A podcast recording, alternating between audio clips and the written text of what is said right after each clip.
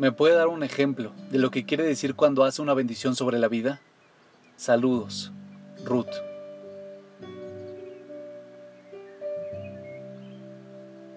¿Alguna vez escuchaste, Ruth, la historia de Alfred Nobel, el hombre que creó el premio que lleva su nombre? En 1988, Nobel, el hombre que inventó la dinamita, estaba leyendo el diario matutino cuando atónito vio su propio aviso fúnebre. Resultó que el periodista había cometido un simple error, ya que era su hermano el que había muerto. Lo que produjo terror a Nobel fue lo que leyó.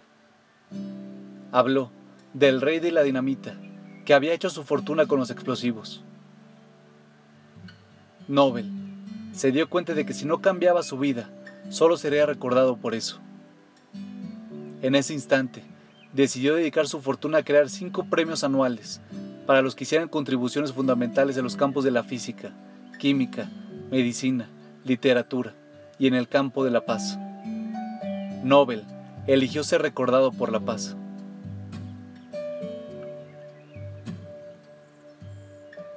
¿Por qué seremos recordados? Esa es la pregunta que nos plantea el judaísmo, especialmente en Rosh Hashanah y Yom Kippur.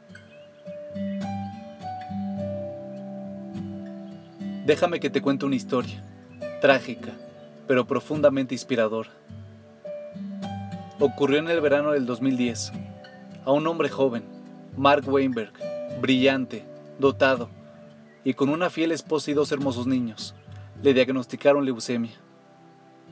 Durante dos años y medio, ayudado por la avanzada tecnología médica y por los rezos de sus amigos, luchó con toda su fuerza contra la guerra civil desatada dentro de su cuerpo. Finalmente fue demasiado y falleció antes de los 40 años.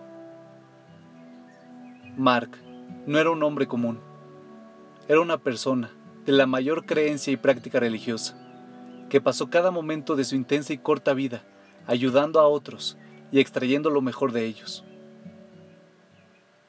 Por la mera fuerza de su ejemplo transformó vidas enseñó a personas cercanas el poder de la posibilidad y las ayudó a hacer lo mejor que creían que eran.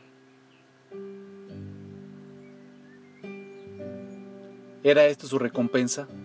¿Morir tan joven? Abraham una vez preguntó, ¿será que el juez de toda la tierra no hará justicia?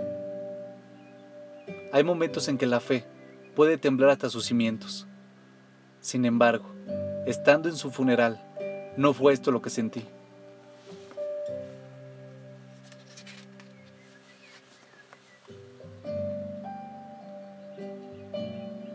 Sentí un extraño, bastante inesperado, acceso de fe.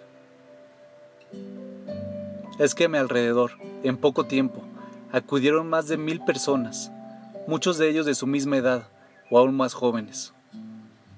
A través de sus lágrimas pude observar la diferencia que él había significado en sus vidas. No era rico ni famoso, había tenido una vida demasiado breve, pero cada uno de ellos tenía una historia que contar de cómo fue ayudado inspirado, apoyado como amigo en momentos de soledad, fortalecido cuando estaban sufriendo alguna crisis personal. Cada una de estas bendiciones dio origen a otras y a su vez a una serie interminable de ondas de bondad.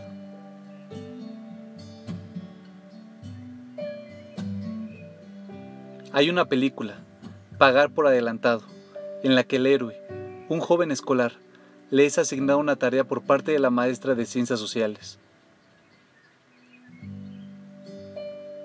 Prepara un plan práctico para cambiar el mundo y mejorar a la humanidad.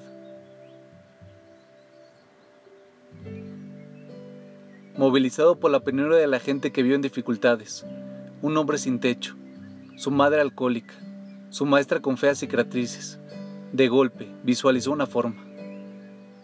Normalmente, la bondad es recíproca, se devuelve. ¿Qué pasaría si se pagara por adelantado? ¿Qué pasaría si le hiciéramos a alguien un bien con la condición de que esa persona haga lo mismo a otra persona necesitada. ¿No se podría hacer que la virtud sea contagiosa, creando una epidemia de generosidad?